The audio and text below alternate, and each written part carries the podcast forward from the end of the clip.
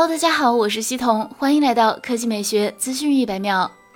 博主数码闲聊站爆料，小米 CV2 已经开始试产，预计不久就会跟大家见面。此前有爆料指出，高通骁龙新七系处理器最快会在今年 Q2 登场，这意味着已经试产的 CV2 将无缘骁龙新七系，而是采用已经上市的骁龙 778G Plus 芯片。据悉，高通骁龙 778G Plus 是高通2021年下半年商用的终端芯片，这颗芯片是骁龙 778G 的升级版，采用台积电六纳米工艺制成，拥有 Cortex A78 架构大核，最高频率可达2.5 G。赫兹。除了骁龙七七八 G，小米 CV2 预计会延续上一代高颜值的设计。去年下半年上市的 CV 堪称是小米史上最美的手机，工业设计有重大突破。这款手机使用了丝绒 AG 工艺，相比传统 AG 工艺，丝绒 AG 工艺带有全新的闪钻效果，在光线下会有更加闪耀的视觉观感。同时，蓝色和粉色还带有幻彩渐变效果。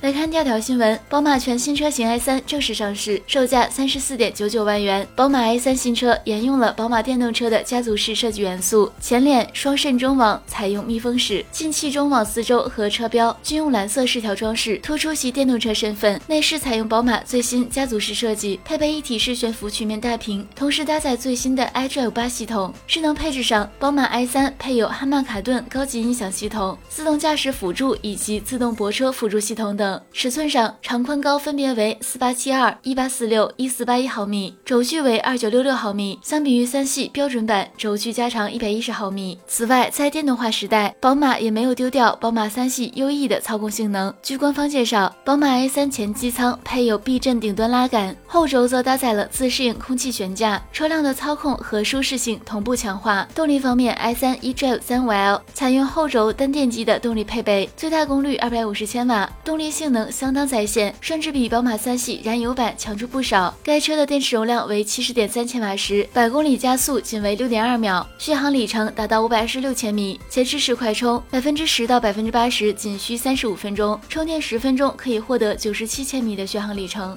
好了，以上就是本期科技美学资讯每秒的全部内容，我们明天再见。